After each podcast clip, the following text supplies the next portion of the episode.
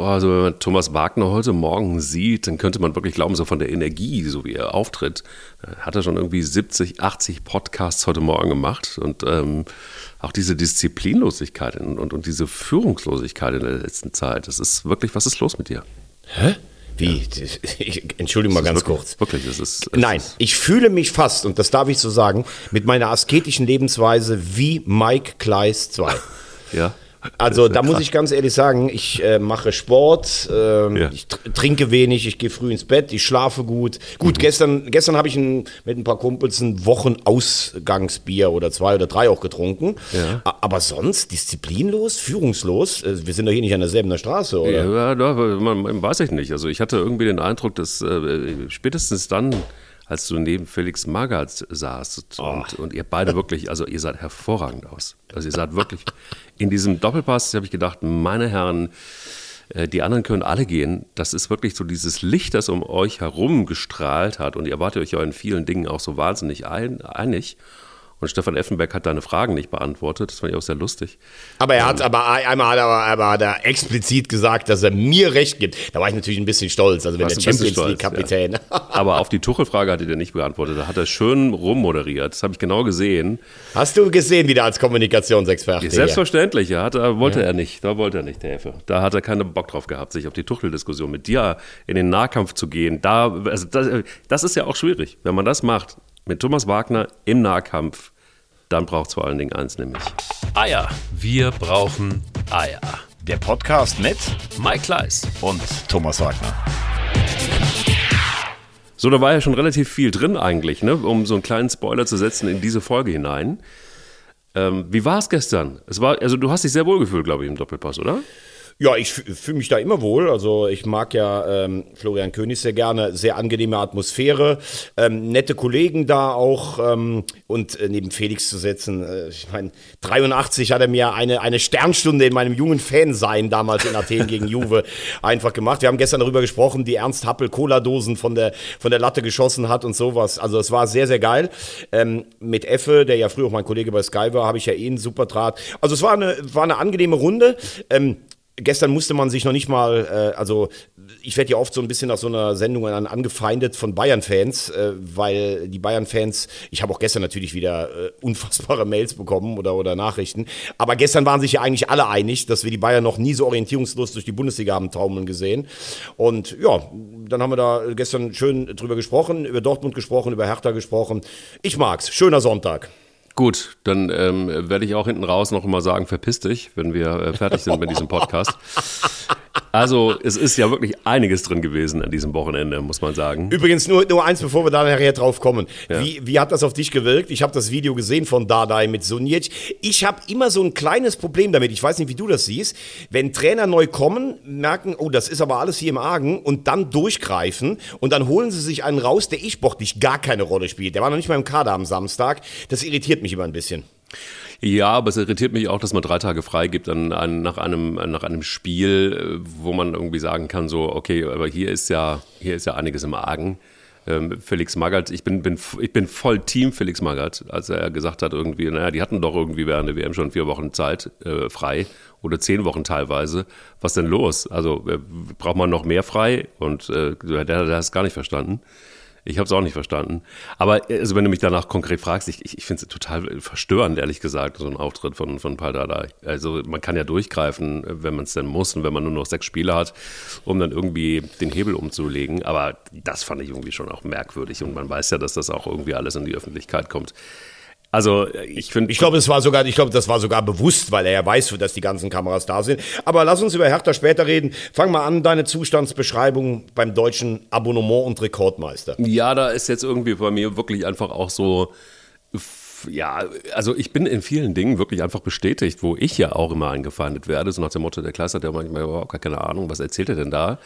Und ähm, ich habe, vielleicht erinnert man sich daran ja auch so leicht, so die Kritiker, dass ich immer von vornherein gesagt habe, naja, also bester Kader, äh, einer der besten Kader, die Bayern, Bayern München jemals hatte, habe ich überhaupt nicht verstanden. Und ich finde tatsächlich einfach auch einen wirklich sehr interessanten Aspekt von gestern auch, dass du ähm, auf der einen Seite die, die, die körperliche Physis ja ansprichst, wenn es um den besten Kader geht, und auf der anderen Seite aber auch die Psyche. Und ich finde, da ist überhaupt nichts gut an diesem Kader. Also dieser Kader äh, war für mich von vornherein ein Kader, der äh, wild zusammengekauft war, der einfach nur teuer ist. Und äh, die einzelnen Spieler mögen bestimmt ihre Qualitäten haben, wobei man dann aber auch nochmal auf so Konsorten wie, wie, wie Goretzka, äh, Kimmich, Upamecano eingehen muss, wo ich denke so, nee, sorry, tut mir furchtbar leid, aber ähm, das ist nicht die Qualität, die Bayern München gerade weiterhilft. Und wenn man sich die Mannschaft anguckt, dann bleibe ich jetzt dabei. Ähm, und, und ich bin, bin da auch nicht nachtragend, wenn ich dafür angefeindet werde oder wurde. Aber dieser Kader ist einer, finde ich, der schlechtesten Kader, die Bayern München jemals hatte, wenn man eben Psyche und Körperliches zusammennimmt. Weil das ist keine Mannschaft. Das ist, das ist ein, wenn man von Kader spricht, dann ist, sieht man das allgemeine Bild und das ist es nicht. Und ich finde, Thomas Tuchel ähm, geht desolat mit Kommunikation um. Ich weiß nicht, was mit dem los ist wie man, du hast es gestern genau auf den Punkt gebracht. Erst war er schockverliebt. Ähm, wie ging es dann weiter? Dann war es. Äh, dann hat er sie am Haken gehabt gegen Manchester City. Dann hat er am Haken. Manchester City hat er am Haken gehabt, genau. Ja. Und äh, jetzt ist er, jetzt haben die 80 Prozent, äh, haben die schon 80 Spiele gefühlt irgendwie in den, in den Beinen und äh, Ratlosigkeit. Und das innerhalb von ein paar Wochen. Ja, vier Wochen. Ja. Ich, ich, ich glaube, ähm, also ich bin fast in allen Punkten bei dir. Ich glaube halt, wenn man sich die Entwicklung der Bayern mal ansieht, als Uli Hoeneß und äh, Karl-Heinz Rummenigge noch da waren, hieß es von Uli Hoeneß immer, wir müssen in zehn Jahren fünfmal deutscher Meister werden und am besten einmal den Europapokal gewinnen. Das war immer so die Maßgabe. Und wenn jetzt heute alle immer nach Uli Hoeneß und Karl-Heinz Rummenigge schreien, also die Bayern haben auch in deren Ägide unfassbare Fehleinkäufe gehabt. Das sollte man übrigens auch mal festhalten. Ähm, aber spätestens, nachdem sie sich dann Anfang des Jahrtausends abgesetzt haben, finanziell von der Konkurrenz. Ich kann das immer nur mal wiederholen. 40 Millionen Schmiergeld äh, vom Kirschkonzern damals, wo sie zwei Millionen von zurückzahlen mussten. Unfassbar. Ähm, da begannen sie ja wegzugaloppieren, auch mit der Champions League. Und der Anspruch von Bayern ist ja nicht mehr wie der einst von Uli Hoeneß, sondern es muss eigentlich in jedem Jahr das Double sein und mindestens Halbfinale in der Champions League. Mhm. Nur um das zu erreichen, mit, in Konkurrenz zu den zehn anderen äh, großen Clubs in Europa, musst du natürlich schon eine klare Strategie verfolgen und du darfst dir auch nicht zu viele Pannen auf dem Transfermarkt leisten. Also du siehst es ja an Manchester United, wie schnell es dann irgendwann noch mal gehen kann, äh, die nach Ferguson überhaupt keinen Tritt mehr gefasst haben in den letzten zehn Jahren. Wobei, da ist halt die Situation, dass in England einfach fünf oder sechs Spitzenclubs sind. Also die Bayern können noch ein Jahr rumdeletieren profitieren wie jetzt. Trotzdem würde die Lücke natürlich nicht ansatzweise geschlossen werden. Aber ich sage das immer wieder, wenn du dich dafür feierst, wie Hassan Salihamidzic, der da sitzt wie ein, ein, Kind, das äh, mit 13 am Kindergeburtstag das äh, äh, Kerzenblasen gewonnen hat oder sowas, weil er Manet bekommt oder Cancelo bekommt, die aber gar keinen Sinn in dem Verbund irgendwie machen, ähm, dann wird es natürlich schwierig. Und ohne einen echten Neuner, also Choupo-Moting kann an einem guten Tag auf internationalem Niveau mitspielen, aber er ist natürlich bei weitem kein Lewandowski-Ersatz. Ohne einen echten Neuner hast du schon einen ganz gravierenden gravierenden Fehler gemacht und jetzt greift wieder die alte Bayern-Masche. Okay, äh, wen können wir denn mal gucken hier in der Bundesliga? Ist denn da einer, der da spielen kann? Ah, Kolo Moani. Wobei Kolo Moani ist ja auch kein klassischer Neuner. Äh, den, der ist ihnen jetzt aufgefallen. Der war letztes Jahr übrigens ablösefrei äh, zu bekommen. Dann haben sie Ossiman äh, von, von äh, ähm, Neapel auf dem, auf dem Radar. Aber gut, da wäre ich jetzt auch drauf gekommen, wenn der 25 Tore in der Serie A schießt oder sowas. Ich, ja, ich habe dir immer gesagt, Mike, ich sehe bei den Bayern überhaupt keine langfristige Strategie, wie man mit dem Älterwerden von Leistungsträgern wie Neuer, Müller und Lewandowski umgeht. Und bei der Trainerposition sehe ich das schon mal gar nicht. Und dann haben sie es versucht mit einem Fünfjahresvertrag. Und bevor jetzt alle sagen, ja, das ist der arme Nagelsmann, der hat nur drei Spiele in 37 Spielen verloren und Tuchel drei in sieben. Ich sag trotzdem, Nagelsmann hat auch nicht geliefert. Also das wirkt im Moment so hilflos wie lange nicht. Und wie die Bayern durch die Saison taumeln, das ist ja, das ist ja Wahnsinn. Ja, es ist nicht nur Wahnsinn. Ich, ich, ich bin, bin tatsächlich einfach auch so ein bisschen erschrocken darüber, dass ähm, Thomas Tuchel, also ich bin immer noch erschrocken über den Auftritt in der PK nach dem Spiel gegen Mainz, weil ich für meinen Dafürhalten gesehen habe, dass der wirklich einfach nur in einen, in einen leeren Tunnel guckt gerade und überhaupt nicht richtig weiß, wo er ansetzen soll, weil er jetzt mehr und mehr merkt, was er da übernommen hat. Ich glaube, das war ihm überhaupt nicht klar. Und wir sprechen immer davon, dass er einer der drei besten Trainer der Welt ist. Und ähm, ich finde, sorry, aber ist er da einfach ein bisschen zu blind reingegangen? Ist ihm da ein Fehler passiert, ähm, der zumindest dafür führen kann, dazu führen kann, dass er jetzt schon beschädigt ist, bevor überhaupt ja, bevor die Saison überhaupt gespielt ist. Und ich finde, warum hat man ihn nicht dann tatsächlich erst im Sommer geholt? Und warum hat man das nicht ausgehalten? Weil jetzt sind sowieso alle drei Titel weg und äh, der BVB wird Meister. Insofern wäre eh nichts groß passiert. Und ich finde eben schwierig, dass, dass das Tuchel einfach in dieses riesen schwarze Loch guckt und sich wahrscheinlich denkt, verdammte Scheiße, warum war ich denn da nicht genauer? Warum habe ich denn da irgendwie in, in, in der Wohnung von Brazzo gesagt, ja, komm, wir machen das jetzt. Warum? Hätte ich nicht vielleicht mal erstmal, er hat ja angeblich auch mit ein paar Bayern-Spielern vorher gesprochen, aber die werden ihm natürlich gesagt haben, ja, Hauptsache der Nagelsmann ist weg, komm mal. Und dann zack, macht er das. Also ich fand es ganz schwierig. Ich, ich habe ja, vor, hab ja vor zwei Wochen hier im Podcast gesagt, dass äh, ich gehört habe, dass es aus Tuchels Umfeld Signale auch an die Bayern gab. Hört mal zu, ich habe hier Angebote von Tottenham und von Juve äh, und vielleicht werde ich sogar bei Real gehandelt. Also wenn, dann jetzt. Also gar ja. nicht so diese Überraschungssache, wie es nach außen kolportiert wurde. Äh, ich meine, ich habe die Pressekonferenz bei seinem Antritt noch in den Ohren, wo er einen sehr souveränen Eindruck gemacht hat und hat gesagt, das ist einer der allerbesten Kader in Europa, der ihm die Möglichkeit gibt, alles zu gewinnen. Und ich meine, der wird sich ja. das ja schon angeguckt haben. Und ähm, wenn du jetzt auf die einzelnen Spieler guckst und die zusammen addierst, dann hast du wahrscheinlich wirklich den höchsten Marktwert, den ein Bayern-Kader hat. Aber er ist ja völlig unausgewogen ausgewogen zusammengestellt. Und ich bin völlig bei dir. Also dieser na, hilflose, ja fast äh, flehentlich schlechte, also äh, schlechter Zusammenhang äh, oder, oder Zustand, in dem er sich präsentiert hat auf der Pressekonferenz in Mainz, das war ja ein einziger Hilfeschrei. Und der ist noch keinen Monat Bayern-Trainer.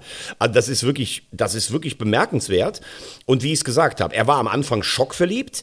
Dann hatte er Manchester City am Haken. Die hatten Manchester City nicht einmal am Haken. Die haben eine halbe Stunde gut gespielt in City im Hinspiel und die haben im Rückspiel eine ordentliche bis gute Leistung geboten. Aber es war nicht zu einer Minute, hatte man das Gefühl, äh, dass die weiterkommen können. Das gehört übrigens auch zur Wahrheit dazu. Und ähm, wenn du dann Tuchel jetzt siehst, wo er sagt, die wirken wie nach 80 Spielen, na, dann ist die Frage, war schlecht die Trainingssteuerung von Nagelsmann nach der WM? Sind die müde in der Birne? Gibt er deshalb vielleicht frei? Effa hat ja gestern gesagt, es ist vielleicht mal ganz gut, wenn man sich, äh, wenn man sich nicht sieht. Aber eins ist völlig klar. Der hat natürlich gedacht, dass er nach dem Dortmund-Spiel auch zu Hause gegen Freiburg gewinnt, dass er zumindest den DFB-Pokal und die Meisterschaft gewinnt. Und vielleicht hat er auch gerechnet, dass es wie in Chelsea damals geht, dass er noch die Champions League gewinnt. Aber nach der Bilanz, egal ob sie jetzt noch Meister werden oder nicht, ist auch Thomas Tuchel schon angeschlagen für die neue Saison. Das ist ganz klar. Da haben sich alle rund um diesen Trainerwechsel verkalkuliert. Wie siehst du die Reaktion von Oliver Kahn? Kann er sich das eigentlich leisten, da jetzt auf die Mannschaft drauf zu prügeln? Ist es jemand, der ähm, vielleicht einfach mal ein bisschen Selbstreflexion walten lassen sollte und mal guckt, was habe ich da eigentlich mit zu tun?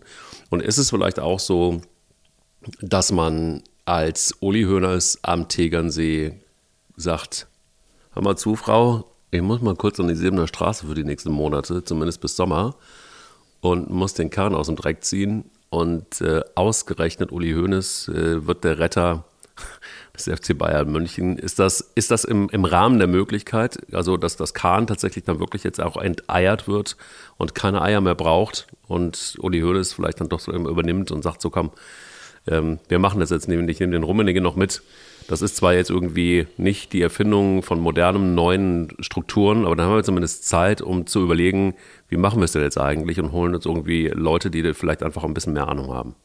Aber die Frage bleibt ja, Uli Hoeneß wird ja jetzt glorifiziert, als wenn bei ihm in der Ära immer alles perfekt gewesen wäre. Ausgerechnet Uli, naja. Also ja. klar, das Lebenswerk, die Bayern, wo sie heute stehen, das ist in allen positiven wie negativen Schattierungen und Ausmalungen natürlich das Werk von Uli Hoeneß. Das ja. kann niemand bestreiten, der sich mit der Materie ähm, ein bisschen befasst.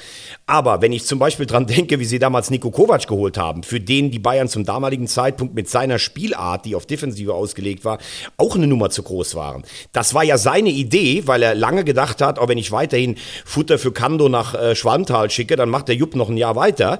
Äh, und dann auch so, beim Geburtstag habe ich den Fahrer von Kovac getroffen, dann fragen wir den mal. Das ist ja auch keine langfristige Planung. Also ich wage ganz stark zu bezweifeln, ob Uli Hoeneß jetzt direkt die Hand auflegt und dann ist alles wieder gut. Der, dessen Masche war ja immer, hier stimmt irgendwas nicht, okay, wo ist der größte Konkurrent? Leer kaufen bitte. Das war die Transferstrategie von Bayern München über 40 Jahre. So, jetzt hast du aber gar keine Konkurrenz mehr in der Bundesliga eigentlich. Natürlich hast du jetzt aktuell mit Borussia Dortmund eine, aber sollst du jetzt Leer oder Malen holen, nur weil die jetzt mal treffen oder Julian Brandt, den hättest du ja vorher schon haben können. Ähm, ich weiß nicht, also ich fand das von von Kahn, wie er sich geäußert hat, richtig in seiner Position, weil das geht wirklich nicht. So kannst du dir als Bayern München nicht präsentieren. Das Ding ist nur, wenn du früher immer die knallrote Birne von Uli Hoeneß dann gewohnt warst, wenn der angefangen hat zu schreien und du siehst dann den Umfassung ringenden, äh, ja, also in CEO-Speech daherkommenden Oliver Kahn, dann passt das nicht zu dem, was die Bayern-Fans von einem erwarten. Aber bei aller Kritik an Oliver Kahn, ich bin kein großer Kahn-Fan und ich finde auch die, die Rolle von Herbert Heiner, ich weiß gar nicht, wofür der gerade im Moment Moment steht. Ja. Aber eins ist schon klar, dass alle sich auf Kahn einschießen jetzt. Das kann ich nicht ganz verstehen, denn die Personalentscheidungen ja. hat alle Hassan Salihamidzic getroffen. Ja, der hat Nagelsmann geholt, der hat sich für Manet feiern lassen, der hat sich für Cancello feiern lassen, der hat, das muss man ja auch mal überlegen, weil wir immer sagen, Lewandowski ist nicht da, der hat David Alaba gehen lassen Alaba, wahrscheinlich der beste Abwehrspieler der Bayern in den letzten Jahren, der jetzt bei Real auch aufzieht. Einer aus dem eigenen Stall, einer, mit dem du die Fans zufrieden gemacht hast. Und ihm war es recht, ihn zu verkaufen, weil er dann Platz für Hernandez hatte, den er gekauft hat für 80 Millionen. Einen auf dem Niveau für mich höchst durchschnittlichen Verteidiger, ohne jede Offensivqualität. Da ist Alaba eine Klasse besser. Und nur mal zum Vergleich, Hernandez hat 24 Millionen äh, Jahresgehalt und ich glaube, Alaba hatte 15 und wollte 18 bis 20. Das sind natürlich Zahlen, die sind alle komplett geisteskrank, müssen wir nicht drüber reden. Aber wenn ich Alaba spielen sehe und Hernandez dagegen spielen sehe, dann muss ich sagen, ist es in dem Fall berechtigt, dass der mehr Geld haben möchte eigentlich als der andere. Und so kannst du durch jeden Mannschaftsteil durchgehen. Die Mannschaft ist einfach nicht gut zusammengestellt ob ein Upamecano, der immer noch Fehler macht, obwohl er alle Anlagen zu einem Klassenverteidiger hat. Über äh, Kimmich und Goretzka habe ich mich schon häufiger geäußert. Über den Fehleinkauf Manet, der ohne Salah eben doch nicht der Weltstar ist. Ja, dieser Kader ist einfach völlig unausgegoren. Und auch nochmal, früher haben die Bayern auch ganz viele Spiele äh, verloren, aber da kam immer eine Kampfansage. Das sieht ja jetzt fast schon wie eine, wie eine Kapitulation aus. Ähm, ich sag's ganz ehrlich, ich find's auch mal schön, die Bayern in so einer Krise zu sehen. Ähm, und äh, für die, für die meisten Bayern-Fans ist das wahrscheinlich, die wissen gar nicht mehr, wohin mit ihren Emotionen. Ähm, aber da läuft im Moment echt viel schief. Nur nochmal gesagt, so viel können die Bayern gar nicht falsch machen, dass das zwei oder drei Jahre in der Bundesliga so läuft. Die werden im Sommer dermaßen zurückschlagen mit Finanzen. Da bin ich mir aber ganz sicher. Ja, wobei man muss ja auch erstmal sehen, dass der Markt ist, wie der Markt ist. Und ich glaube, da musst du auch erstmal einen Neuner finden. Und du musst auch erstmal einen Neuner finden, der zu Bayern München kommen will und der nicht dann eben ja, oder du nimmst halt 250 Millionen in die Hand, äh, lächerlicher Betrag und, äh, und, und dann hättest Haaland doch eben holen sollen. Ja gut, aber der kommt ja jetzt nicht mehr. Ich glaube, jetzt geht es dann um Leute wirklich wie Harry Kane oder sowas, der ja, bei Tottenham... Das ist dann so B-Ware halt, ne? Ja, nee, Harry Kane ist schon A-Ware. Das ist für mich einer der fünf besten Mittelstürmer der Welt. Ganz klare A-Ware, aber der wird natürlich, das wird im Gesamtpaket weit über 100 Millionen kosten. Das ist auch klar. Ja. Denn der hat sicherlich dann auch Angebote, Tottenham gewinnt wieder nichts. Ich glaube, der wird jetzt auch gehen. Aber der hat natürlich auch Angebote aus seiner Liga. Das ist auch klar. Ja, warum soll er zu Bayern München gehen, ist die große Frage, außer Geld. Also es wird auf jeden Fall eine spannende Saison werden, noch bis zum Sommer und darüber hinaus dann sowieso. Ein Aspekt, den finde ich tatsächlich auch wirklich wichtig. Warum sollte man nicht mal auch aushalten, dass der BVB Meister wird? Denn das bringt dich ja auch in die Situation, dass du da mal ordentlich ähm, nass aufwischen kannst bei Bayern München an der See in der Straße und äh, mal alles neu justierst und dann äh, sagst du halt einfach, komm, Zwei Titel sind sowieso weg, scheiß auf den dritten. Wir gucken jetzt einfach mal, dass wir jetzt anfangen zu modernisieren, dass wir jetzt anfangen, vielleicht einfach mal einen neuen Sportdirektor zu suchen ähm, und so weiter und so fort. Also einfach mal auch aushalten, dass es durchaus auch mal ein Jahr geben darf und kann, wobei München eben nicht Meister wird. Das gibt es ja ansonsten in keiner anderen Liga dass äh, jedes Jahr eine Mannschaft nur gesetzt ist, um Meister zu werden. Das es gab es gab's bis vor drei Jahren in Italien. Juve war auch zehnmal Meister und wurde dann abgelöst. Und ähm, das hat dem italienischen Fußball, wie man sieht, sehr, sehr gut getan. Mit ja. fünf, fünf Halbfinalisten in den drei europäischen Wettbewerben. Ähm, ja, und du sprichst ein Thema absolut überragend an. Äh, es ist zwingend notwendig, dass wir mal einen, einen, äh, einen neuen Meister haben, ähm, weil die Bundesliga an Attraktivität natürlich sowas von verloren hat. Also wenn du die dich mit Journalisten unterhältst, bei Europa League spielen, ich war ja jetzt wieder in Belgien mit Leverkusen oder sowas, vor der Bundesliga hat überhaupt gar keinen Respekt mehr. Das ist die langweiligste europäische Topliga, die es gibt. Die Bayern gewinnen alles, die anderen haben sich irgendwie da hinten eingerichtet und international gibt es bei uns überhaupt gar kein Ausrufezeichen mehr, mit Ausnahme Frankfurt. Das war eine Wahnsinnsgeschichte letztes Jahr. Die Bayern haben vor drei Jahren mal die Champions League gewonnen. Aber für mich ist sowohl England als auch Spanien als auch Italien in der Liga deutlich vor uns. Ich wage sogar zu bezweifeln, ob, ob wir im Direktvergleich mit den Franzosen ähm, äh, wenn, wir, wenn wir jeden Tabellen äh, gegen den Nachbar in der anderen Liga spielen lassen würden, ob wir das gewinnen würden. Es ist höchste Zeit, dass sich mal was tut. Und ich finde es endlich, und damit sind wir beim BVB, auch mal gut, dass du jetzt, also du kannst vor der Saison niemals sagen, wir müssen oder wollen Meister werden, weil dafür ist der Unterschied zu den Bayern finanziell zu groß. Aber jetzt fünf Spieltage vor Schluss hat Edin Terzic es vollkommen richtig gesagt. Vor 34 Spielen das zu sagen ist schwer. Aber jetzt sind es nur noch fünf und wir sind vorne. Natürlich musst du jetzt Meister werden. Und endlich mal, was ja eigentlich auch eine Selbstverständlichkeit sein sollte. Sie haben diese Woche gesagt, wir wollen Meister werden. Endlich haben sie es mal mit Taten gefüllt. Auf der anderen Seite, äh, Dortmund wirkt auf mich auch nicht so stabil, dass ich jetzt sagen würde, die gewinnen jetzt auf jeden Fall alle fünf. Allein schon am Freitagabend in Bochum vor der Kulisse. Der VfL hat auch einiges zu verlieren. Das wird schon schwer genug. Aber jetzt wünsche ich mir einfach für die Liga, dass sie es durchziehen und die fünf Spiele gewinnen. Punkt. Puh, ähm, ja. Also einen kleinen Mini-Aspekt noch, ähm, wäre Kaspar Schmeichel anstatt Ron Sommer, äh, anstatt, anstatt Jan Sommer gekommen, als Torwart beim äh, FC Bayern München, dann wäre das natürlich alles ganz anders gelaufen, logischerweise. Nee, nee, äh, mit dem war, war man ja angeblich sehr weit, aber der wollte ja. nur ein halbes Jahr. Ich bin total Team Kaspar Schmeichel, aber der will halt einfach auch, oder wollte angeblich, wenn es denn stimmt, nur ein halbes Jahr. So, da steht ja, aber, aber, ja, aber wenn, wenn, wenn, äh, das noch als Satz, wenn Neuer angeblich fit ist und sie wollen ihn wieder als Nummer eins aufbauen, dann hätte das ja sogar Sinn gemacht. Aber das ist mir jetzt auch viel zu einfach, wie jetzt auf Jan Sommer eingetroschen wird. Also ich finde es wirklich beschämend.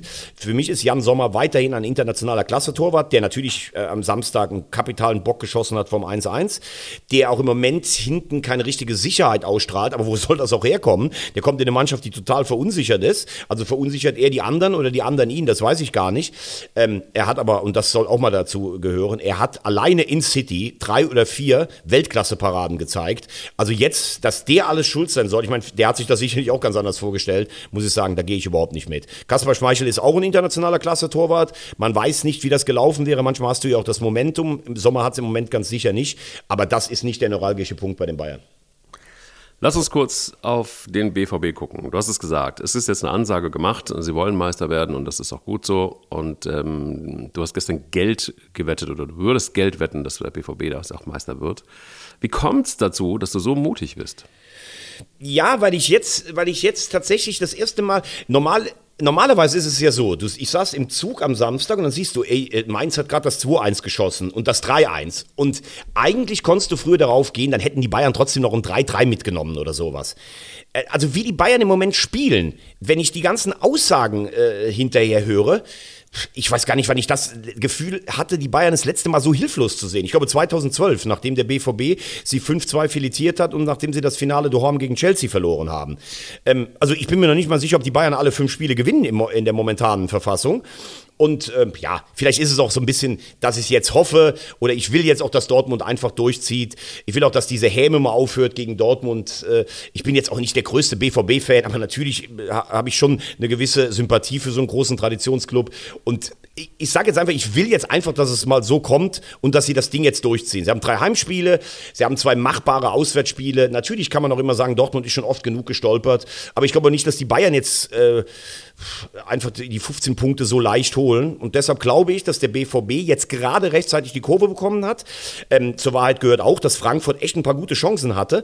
Aber wenn du die Energie gemerkt hast, vorm Spiel, die ganze Südtribüne war ja schon voll, die wussten alle, dass die Bayern verloren haben. Und es war diesmal nicht dieses ängstliche, oh, verpatzen wir es, sondern es war von Anfang an zu merken, boah, da ist heute die Energie da. Wenn du siehst, wie Adeyemi in der Luft steht vom 2-0, wenn du siehst, dass Bellingham langsam aus seinem Formtief rauskommt, dass Julian Brandt langsam wieder da ist, wo er vor der Verletzung Verletzung war, dass Haller immer besser ins Rollen kommt, dann sage ich, das kann jetzt für 15 Punkte reichen. Ja, und wenn dann im Sommer noch äh, der Wundertersic Trainer bei Bayern München wird, dann wird, äh, dann, dann wird alles gut. Dann wird, äh, da würde ich, da würd ich übrigens nochmal wetten, dass Edin Terzic in seinem ganzen Leben kein Bayern-Trainer wird. Oh. Steile These. Das wird der Nö. Titel unserer heutigen Ausgabe. Erdin, Edin Terzic wird niemals Trainer bei Bayern München. Ja, aber warum? Aber, das, aber, ja, aber es steht ja gar nicht zur, es steht ja gar nicht zur Diskussion. Also ich weiß nicht, ob das jetzt die Leute dann äh, interessieren würde. Aber wenn das, was er vorlebt, immer, ich bin schwarz-gelber, ich komme daher. Also als Dortmund-Trainer kannst du nicht zu den Bayern gehen. Selbst äh, Jürgen mhm. Klopp, an dem sie ja ein paar Mal schon dran waren, und der ist ja noch nicht mal gebürtiger Dortmunder, glaube ich auch nicht, dass der bei den Bayern landet. Also da hat man dann doch irgendwie so viel. Nee, das geht einfach nicht. Punkt. Okay. Und, äh, und Terzic, ähm, wie er gerade im Moment spricht, er, er, wirkte ja nach dem Spiel in Stuttgart auch sehr angeknallt. Ähm, das gefällt mir ganz gut. Für dich ist er ja schon lange der Wunder Terzic, aber das ja. wäre natürlich in seinem ersten Engagement Pokalsieg, jetzt dann Meister. Damit wäre er in den Annalen und an den schwarz-gelben Wänden am Borsigplatz für immer verewigt. Rubbel die Katz, sage ich da nur. Rubbel die Katz. Rubbel die Katz. Aber Obacht ja. am Freitagabend vor Bochum, ich sag's. Ja, ja, ja, ja, gut. Okay, das hat man, aber, hat man aber auch schon gegen Frankfurt gesagt. Also ich meine, was ist von Frankfurt los? Also das ist jetzt wirklich irgendwie auch, auch mal äh, international Ciao, oder? Ciao, einfach Ciao. Wir haben uns ja mit Frankfurt hier auch schon häufiger ja, äh, ja. beschäftigt. Ich halte das Ganze für dermaßen hausgemacht. Also wie man von Platz 4 im Winter so abschmieren kann. Total. Ich, ich verstehe es einfach nicht. Ja. Ähm, und ja, es ist, glaube ich, auch wenig zielführend. Das haben wir auch schon äh, mehrmals angeteased. Wenn der Trainer erst seiner kompletten Defensivabteilung Bundesliga-Niveau abspricht, wenn er dann mit dem Sportdirektor, wenn er dann verklausuliert sagt, dass er vielleicht woanders hin ich hätte äh, ehrlicher von Oliver Glasner gefunden, dann zu sagen, hey, bin jetzt zwei Jahre hier, ich habe die Europa League geholt, mehr ist nicht drin, ich habe Ambitionen, immer Champions League zu spielen, wir bringen die Saison zu Ende, ich versuche den Pokal noch zu gewinnen, dann bin ich weg. Oder er hätte den Vertrag verlängert und hätte damit ein Signal gegeben, damit die Eintracht dauerhaft unter den Top 20 in Europa ist. So ist es ein unerträglicher Hängezustand, auch in der Spitze. Äh, es ist leider so, dass Erfolg in dieser Dimension, wie ihn die Eintracht die letzten Jahre hatte, dann mit Menschen auch was macht. Und am Ende sind sie halt nicht mehr diese große, einige Adlerfamilie, sondern im Moment treten auch persönliche Eitelkeiten nach vorne. Und äh, ja, so trost du jetzt, äh, langsam das zu verspielen, was du geholt hast. Auf der anderen Seite, wenn ich Eintracht Frankfurt-Fan wäre, für die letzten sechs Jahre, wäre es mir jetzt auch scheißegal, wie die Saison läuft. Pokalsieger, Europapokalsieger, das war ja so eine Wahnsinnsreise. Da kann man auch so eine Saison wahrscheinlich mal verschmerzen. Und im Pokal musst du ihnen ja trotzdem alles zutrauen. Und ich bin ja großer äh, Kevin Trapp-Fan, weil er ist neben dir im Grunde genommen im Fußball. Äh, mit, Nein, mit sprich einfach nicht weiter. Kevin Trapp und ich, das ist so ja. optisch, das ist Champions League und ich würde sagen Landesliga. Also du darfst dich vielleicht da noch als, äh, als äh, Bundesliga dazwischen geben oder sowas. Also bitte sprich das nie mehr aus. Aber vielleicht sollte man ihm sagen, lieber Kevin, ähm, vielleicht einfach weniger bei, bei LinkedIn deine Sachen posten, dass du jetzt eine eigene Klamottenlinie im weißen Anzug steht er da. Ähm, wunderschön anzusehen, muss man ehrlich sagen. Also wenn ich jetzt Frau wäre, würde ich, würde ich einfach nur noch dauerohnmächtig werden. Aber ich habe irgendwie den Eindruck, dass auch äh, Teile dieser Mannschaft irgendwie sich um andere Dinge kümmern als ums Fußballspielen. Es ist wirklich eklatant, was da passiert ist. Im Gegensatz zu und jetzt kommt Bayer 04 Leverkusen. Xavi Alonso auch mal sehr gut gekleidet, fast so gut gekleidet wie du. Ähm, aber es ist tatsächlich wirklich so, was da passiert ist in Leverkusen, da, da muss man, ich, ich, müsste mal, müsste mal den Arzt fragen, was, was, ich kenne den ja ganz gut, ähm, was der ihnen so gibt, was, was da passiert. Also was, was essen die, was wir nicht essen. Ähm, gegen Leipzig einfach ein guter Auftritt gewesen und Leipzig äh, unter Marco Rose muss mal gucken, ob das noch mit der Champions League was wird, oder? Also erstmal Glückwunsch an Bayer Leverkusen, auch in der Europa League. Äh, unfassbar. Also da lag ich auch wieder. Lag ich da falsch? Ich glaube ja, ne? Du lagst, glaube ich, falsch. Ja, ich habe ja. gesagt, sie kommen weiter. Du hattest auf Gilois äh, getippt. Aber ähm, ja, ich war ja am Donnerstag in, in, äh, in Belgien. Das war ein bärenstarker Auftritt von Bayer Leverkusen. Auch all das, was man dieser Mannschaft auf, abgesprochen hat, Mentalitäten in den entscheidenden Momenten, Spieler wie Bakker oder Tadi auch immer für Fehler gut sind, richtig stark gespielt, gestern ohne Florian Wirz gewonnen. Und ähm, auch da müssen wir uns mal hier in, in äh, Sack und Asche hüllen. Also ich habe Ende Januar gesagt oder Anfang Februar, boah, ist das ein ideenloses Gestümper da in Leverkusen mit dem Kader. Was will denn der Alonso überhaupt mit diesem Kader? Jetzt kann er natürlich sagen, ich wollte erstmal hinten die Stabilität und dann peu à peu nach vorne. ist total beeindruckend, ähm, was, was Leverkusen spielt. Äh, gegen die Roma würde ich sagen, ist es ein 50-50-Spiel jetzt im Halbfinale. Er schafft gut auch den Spagat, sich erneut für Europa zu qualifizieren und vielleicht die Europa League zu gewinnen. Endlich mal wieder ein Titel dann aus Leverkusener Sicht. Und äh, wenn ich ihn gesehen habe, wie erlöst der nach dem Spiel saß er auf seiner Trainerbank und hat anscheinend mit seiner Familie telefoniert. Äh, Alonso, der nur mit so einem ganz dünnen Jäckchen in dieser Kälte von Anderlecht herumgelaufen ist. Ja, er kann es ähm, tragen. Er kann's tragen. Absolut. Also er wird, ähm, das habe ich aus äh, guten Quellen gehört, ähm, auch bei den Bayern sehr interessiert äh, schon beobachtet. Auch bei, Real, auch bei Real Madrid. Also er ist auf jeden Fall die, in den nächsten Jahren ein Kandidat für einer seiner beiden Ex-Clubs. so schnell kann das gehen. Vor kurzer Zeit noch irgendwie so, ja, Xabi ja. Alonso war noch nie bei einem richtigen Profiklub, also genau. in der ersten Liga und jetzt plötzlich bist du auf dem Radar. Das wurde in einem sehr renommierten Podcast wurde das gesagt. Ja, ja, ja, ja, ich habe den auch mal gehört. Ja, ja, ich habe ja, gehört. Ja. Sag mal, wenn wir unten nach unten gucken, wem hat eigentlich was geholfen irgendwie an diesem Spieltag? Also ich würde mal sagen, äh, Hertha, verpiss dich, ciao, zweite Liga, Schalke, verpiss dich, ciao, zweite Liga.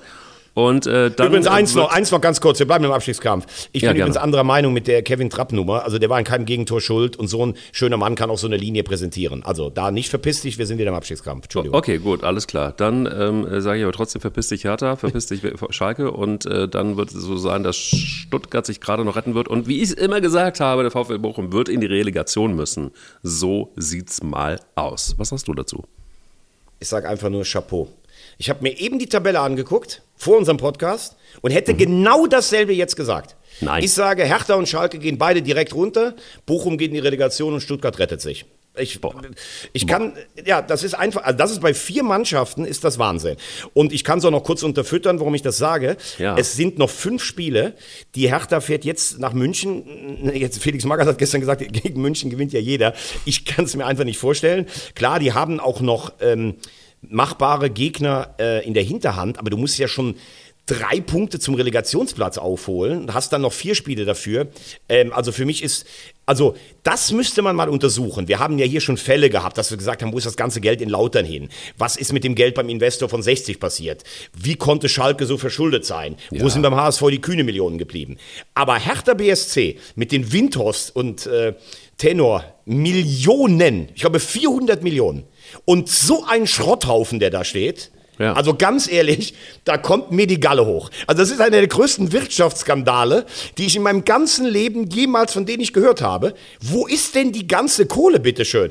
Und du hast eine Truppe, die noch schlechter ist als letztes Jahr, wo sie sich in der Relegation gerettet haben. Dann haben sie sich die ganze Zeit immer gesund gebetet. Ja, der Berliner Weg und Sandro Schwarz, der ist so nett und der hat die Mannschaft hinter sich und sowas. Ja, und jetzt stehst du da, jetzt holst du Poltergeist Paul, der sich schon zweimal gerettet hat und der sieht jetzt auch, um Gottes Willen, was ist das denn für eine Truppe? Also für mich war... Ähm, der Samstag gegen, äh, gegen Bremen. Herzlichen Glückwunsch an Werder. Ähm, tolle Saison, Ausrufezeichen, Klassenerhalt. Das war für mich der Genickbruch für Hertha. Und bei Schalke ist es einfach so, ja, Schalke hat sich rangerobbt, Schalke ist im Moment wirken sie zumindest in Ansätzen wettbewerbsfähig. Aber wenn du die beiden letzten Auswärtsspiele in Hoffenheim siehst und in Freiburg, wenn du das Restprogramm siehst, dann würden wahrscheinlich selbst zwei Heimsiege ähm, würden, würden nicht reichen. Deshalb Schalke leider auch dieser große Traditionsclub für mich weg. Und Stuttgart scheint am aufsteigenden Ast. Bochum ist für mich so völlig rätselhaft. Äh, die können natürlich auch ganz unten in den Sog gehen, aber immer, wenn keiner damit gerechnet hat, gewinnen sie dann doch nochmal ein Spiel. Also die würde ich jetzt in der Relegation sehen. Ja, vor allen Dingen, also ich sehe, dass, dass der VfB Stuttgart einfach nochmal ein Stück weit einen besseren Fußball spielt, wenn du jetzt einfach diese vier Mannschaften im Vergleich siehst. Bei äh, Schalke ist es ganz klar so, da ist es ja der umgekehrte Weg. Ähm, seit Tönnies weg ist, keine Kohle mehr gibt, ist dieser, ist dieser Verein eigentlich im Arsch.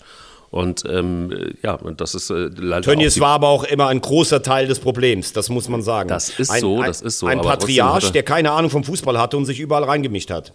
Ja, ja, klar. Aber trotzdem stand Schalke immer noch besser da, als es jetzt da steht. Also das muss man irgendwie ein bisschen noch in der Relation sehen.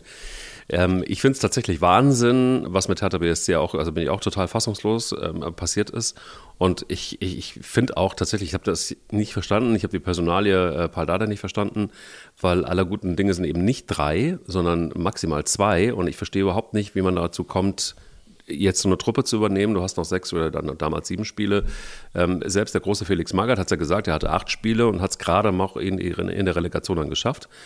Also ich finde, das ist wahnsinnig. Es ist wahnsinnig, dass man sich jetzt zu diesem Zeitpunkt dann auch nochmal für, für Dada entschieden hat. Das habe ich irgendwie überhaupt nicht richtig verstanden. Dann, ja, der kennt den Verein, ja, der kennt, aber der kennt die Mannschaft ja nicht so innen auswendig. Also es ist, er kennt den Verein vielleicht. Ja, aber das kennt ja Felix Magath dann auch nicht. Also wer, also wer, wenn nicht Dada oder Magath, der der letzte Retter war, kennt denn von den Trainern, die jetzt frei gewesen wäre, diese Mannschaft besser? Also niemand als Paul Dardai, der ja noch durch seinen Sohn auch darüber informiert ist und der sicherlich jetzt auch der noch näher dran modernere Trainer ist als Felix Magath, der als Retter sicherlich funktioniert hat, gar keine Frage.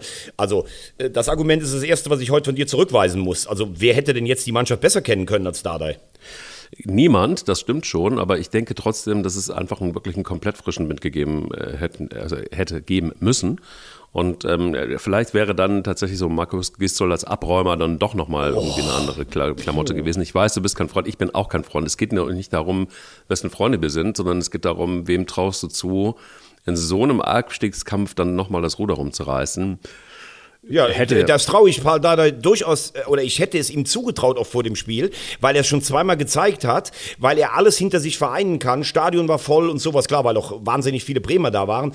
Aber äh, also ich glaube, dass dieser Patient einfach nicht mehr zu retten ist, weil das keine mhm. Mannschaft ist, weil zu wenig Qualität da ist. Und da könnte wahrscheinlich der Papst kommen und äh, äh ein ganzes Heer an Spitzentrainern. Ich glaube einfach nicht, dass es zu machen wäre. Ähm, also Dada kann ich schon verstehen, aber es ist viel zu spät, meiner Meinung nach. Okay. Dann würde ich sagen, lass uns doch, ähm, wollen wir auf Jonas Sektor später eingehen oder wollen wir jetzt, weil wir in der ersten Liga noch sind? Wir sind noch in der ersten Liga. Du, das ist dein Herzensverein, das ist das Weiße Ballett. Du darfst äh, eine, eine Hymne auf äh, Jonas Hector singen.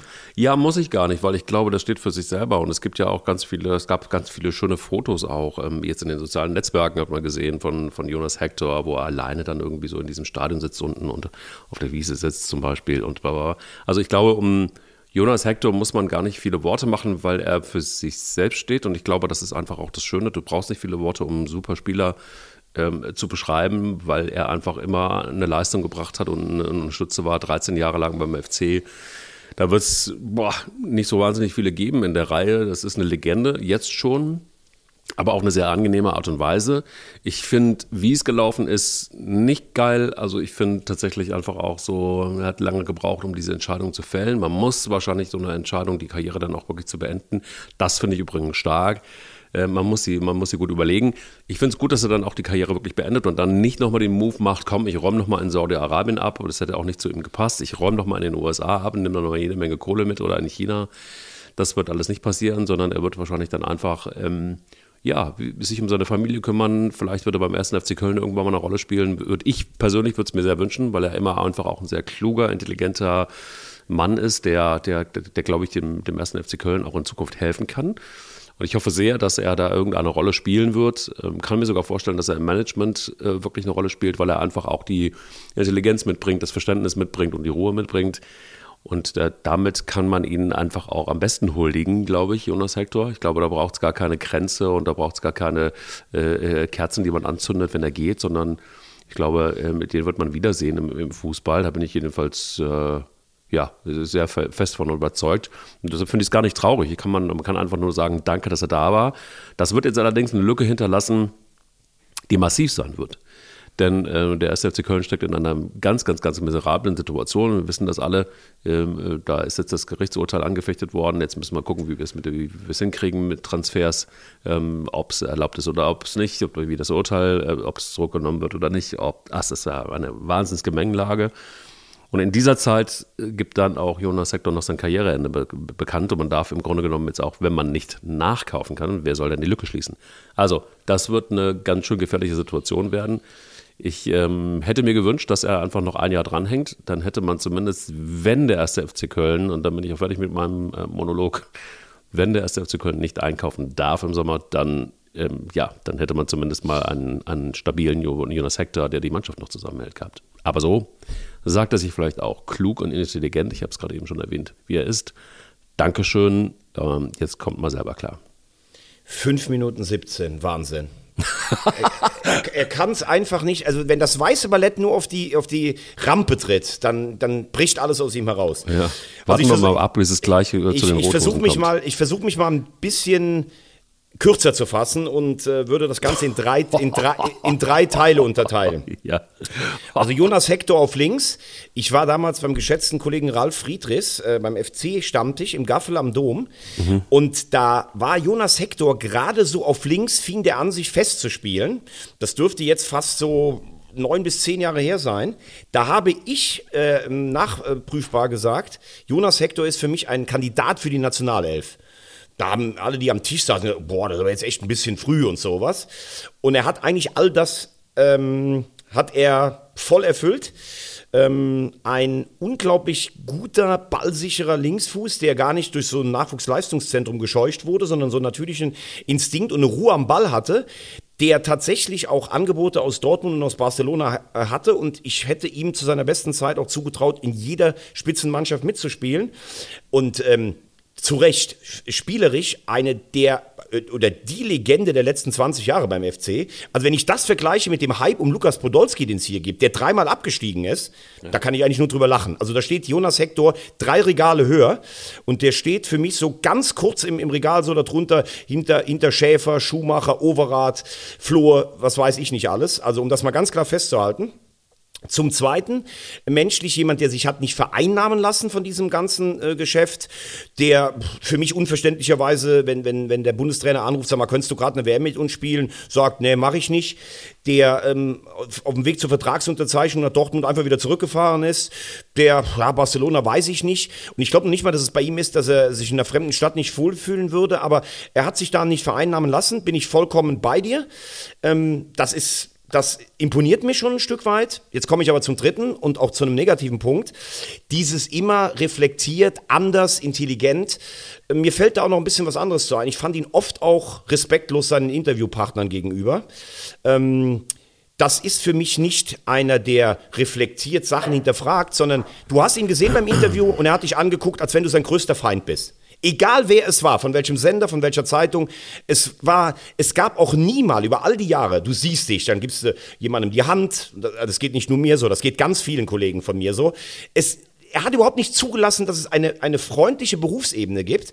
Und mich hat auch manchmal irritiert, ich war schon mal im Geisbockheim, wenn dann Kinder teilweise gerufen haben, da ist er dann so ein Stück weit auch vorbeigegangen.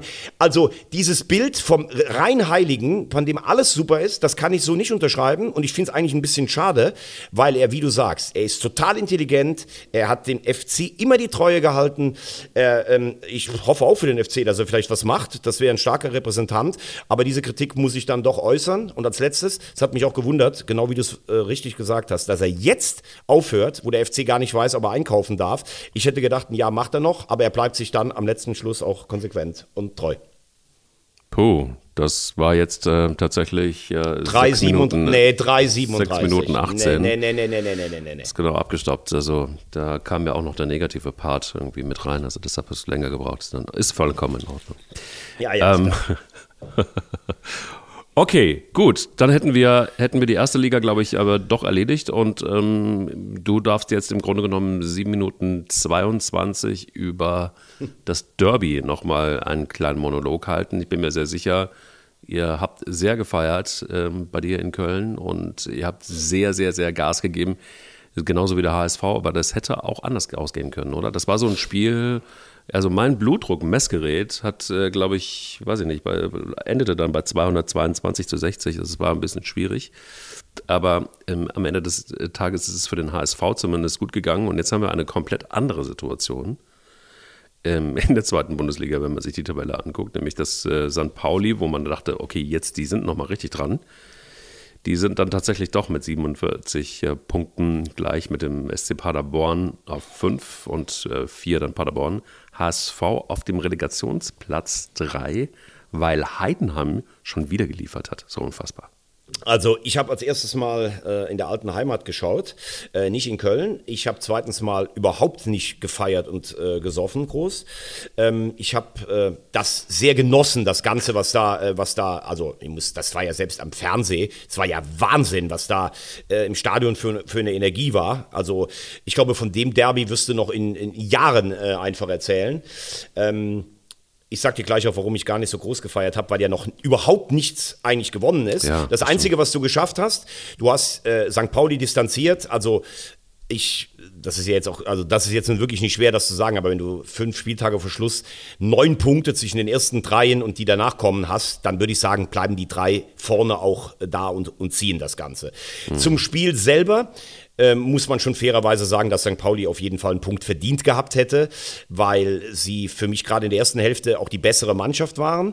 Aber zum Fußball gehören dann auch Tore dazu, diese letzte Entschlossenheit, dieser letzte Wille und den hat der HSV gehabt. Das ist wirklich ein Unterschied zu den letzten Jahren. Das darf man auch Tim Walter durchaus äh, positiv zurechnen, dass er diese Mannschaft widerstandsfähiger, robuster gemacht hat. Ähm, ich fand Jatta überragend, ich fand Kittel überragend. Ähm, wir müssen aber auch über die Abwehr sprechen. Das war wieder Wahnsinn. Also was Muheim in den ersten 20 Minuten da gespielt hat, da, da, da, da fällt mir gar nichts mehr zu ein. Und selbst mit einem Zwei-Tore-Vorsprung hast du ja nie das Gefühl, dass das Ding schon durch ist. Du hast vollkommen recht, wo du den Blutdruck ansprichst. Also du musst jetzt bei Krankenkassen, wenn du da aufgenommen werden willst, musst du ja eintragen, was du für einen Fußballverein hast. Und wenn du HSV einträgst, dann nimmt dich keine Krankenkasse mehr, weil das zahlt ja keiner. Was du da an Lebenstagen und Jahren verlierst, das ist unfassbar. Die Fingernägel sind abgekaut, das ist irre.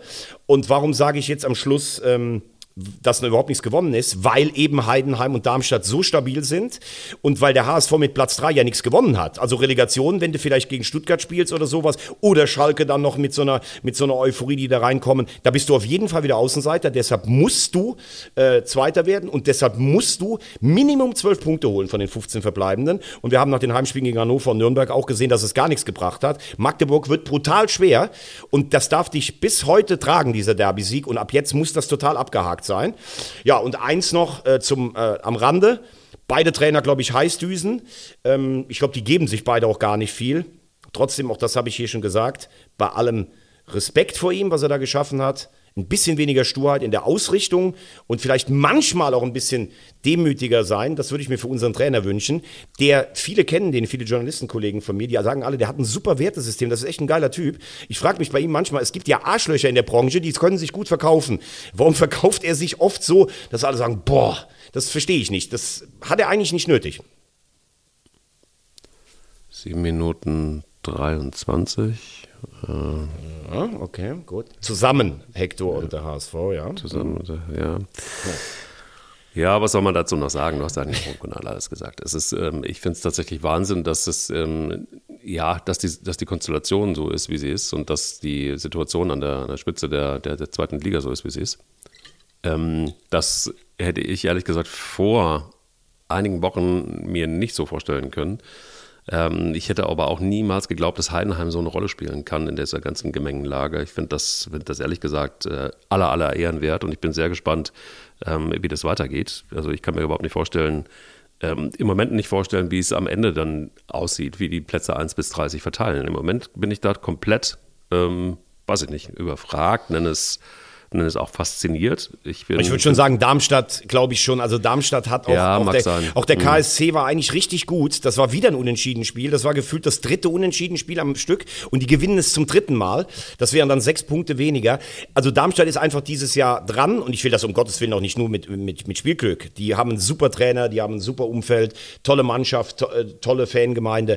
Also ich sage, Darmstadt ist durch und das Kuriose ist ja, dass Heidenheim und der HSV jetzt die letzten fünf Spiele gegen die identischen Gegner haben.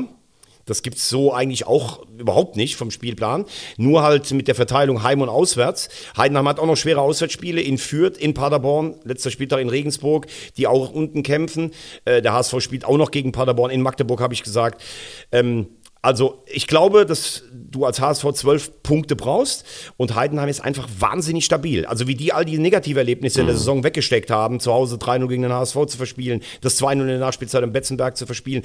Aber unverwundbar sind sie natürlich auch nicht, wie äh, zuletzt einen Punkt aus nur zwei Spielen gezeigt haben. Also jetzt schon größten Respekt und ich lege mich fest, erster wird Darmstadt, zweiter wird mein HSV und dritter wird Heidenheim und die steigen dann in der Relegation endlich für Frank Schmidt auf. Ei, ei, ei, ei, ei, ei. Spannend. Spannend, Sehr, sehr spannend. Sehr, sehr spannend. Ja. Ähm, ich habe noch einen. Ich habe noch einen, ja, wenn ich darf. Ich habe auch noch einen. Aber sag du. Ja, ich fange an. Ja. Ich würde ganz gerne hier mal ein kurzes Plädoyer für Pascal Groß halten. Mhm. Ein deutscher Mittelfeldspieler, der seit Jahren in der Premier League überragende Leistungen bringt, der jetzt gerade in Brighton spielt. Brighton hat gestern nach ganz großem Kampf im Elfmeterschießen im FA Cup im Halbfinale in Wembley gegen Manchester United verloren. Bitter, da gibt es jetzt das Finale United gegen City. Und Pascal Groß schießt Tore ist unfassbar laufstark, behauptet sich in der besten Liga der Welt gegen die allerbesten Spieler und war noch nicht einmal eingeladen bei der deutschen Nationalmannschaft. Übrigens genauso wie ein gewisser Robert Antrich, der gerade in Europa überragend für Leverkusen spielt. Und ich würde mir manchmal mal wünschen von unserer Nationalmannschaft, dass nicht irgendwelche Positionsprofile entscheidend sind oder wie der vielleicht ähm, mit, mit einem Spieler von, von Bayern harmoniert oder passt der in dieses Ding da rein. Übrigens fand ich bemerkenswert, nur kleiner Rückblick, wie Gündogan sich diese Woche mal gegen Kimmich gewehrt hat. Das hat mir richtig gut gefallen, weil Gündogan nämlich in der Nationalmannschaft immer durch diesen Bayern-Block ein bisschen meiner Meinung nach gebremst wird. Ähm, deshalb sage ich, warum man Pascal Groß, wenn man so viel ausprobiert, nicht mal zur deutschen Nationalmannschaft holt, das ist mir ein schreiendes, ein schreiendes und stinkendes Rätsel. Das ist so, das ist so. Aber manchmal gibt es ja auch Rätsel, die man im Fußball gar nicht so richtig beantworten kann. Und äh, das führt mich zu meiner Geschichte, Boah. Die ich. Ähm, Rätsel oder was? Ein Rätsel, ein Rätsel. Du, erinnerst du dich noch an Ari von Lent? Ja klar. Der ist für jeden FC-Fan ein, ein Schreckgespenst. Ein Schreckgespenst. Und ich habe gestern eine Geschichte gehört, die mir so gar nicht bekannt war, aber also Thema Rätsel, deshalb komme ich auch drauf. Und ähm, ich habe sie gehört in einem anderen Podcast. Liebe Grüße, Tommy Schmidt und ähm, ähm, Gemischtes Hack. Ähm, Felix Lobrecht. Felix Lobrecht. Schöne Grüße, äh, wenn ihr uns zuhört. Es ist ähm, eine wunderschöne, du weißt ja, dass Tommy Schmidt äh, glühender Gladbach-Fan ist. Ja, absolut. Ich, ich schreibe ab und zu mit ihm. Also geiler Podcast und äh, geile Jungs. Und ähm, es ist so, dass der ja, und Tommy Schmidt hatte folgende Geschichte, und zwar die von Ariel von Lent, der seine Schuhe in einer Weihnachtstombola verlost hat, für 900 Mark damals noch, es sind die rausgegangen. Und er war tatsächlich wirklich ja der, der, der, der Goal-Man überhaupt, schlicht, schlicht und ergreifend. Ähm, wieder Aufstieg Gladbach und dann lief es plötzlich nicht mehr. Und ähm, niemand konnte sich so richtig erklären, Thema Rätsel, warum ist das eigentlich so? Ähm, und die Schuhe waren einfach hin, das, also er hat gesagt, feinstes Känguru-Lieder war das, aber trotzdem hat er gesagt, die waren einfach hin und deshalb hat er sie dann diesen Tombola gegeben. Für 900 äh, Mark gingen sie weg. Und dann kam diese Flaute und dann hat er sich überlegt, was, was ist eigentlich los mit mir? Was, was passiert eigentlich? Und dann hat ähm, ein Fan, nämlich der Fan, der die Schuhe bei der Weihnachtstombola ergattert hat, ihm ein Paket geschickt mit einem netten Brief. Darin stand unter anderem, ich hoffe, dass es damit wieder besser läuft. Und hat ihm die Schuhe zurückgeschickt hat die Schuhe wieder angezogen und dann kam genau dieses Derby gegen den ersten FC Köln am 21. Spieltag. 4 zu 0, drei Tore von Lent. Boah, mit diesen Schuhen. Stell dir das vor. Das war's, ne? Ja, das stimmt. War's. Ja, ich kann mich dran erinnern. Boah, ist ja echt aber eine geile Geschichte, muss man ehrlich sagen. Ja. Und du, wenn ich dich jetzt hier gerade sehe auf deinem Drehstuhl mit Känguruleder da ja. im, im, hohen Norden, das ist Richtig. ja Wahnsinn. Geil. Ja, das ist total. Das ist aber echt eine geile Geschichte. Also geiler Podcast von den Kollegen, schöne Grüße und eine geile Geschichte. Also muss ich ehrlich sagen. Hab und das auch hart gefeiert, ja. Absolut. Und wer als Fan äh, Geld investiert hat und die dann trotzdem zurückschickt und wer diese zusammengeschusterten Schuhe wieder anzieht und damit einen Dreierpack schnürt, der braucht eins. Eier. Ganz, Ganz dicke, dicke Känguru-Eier. Känguru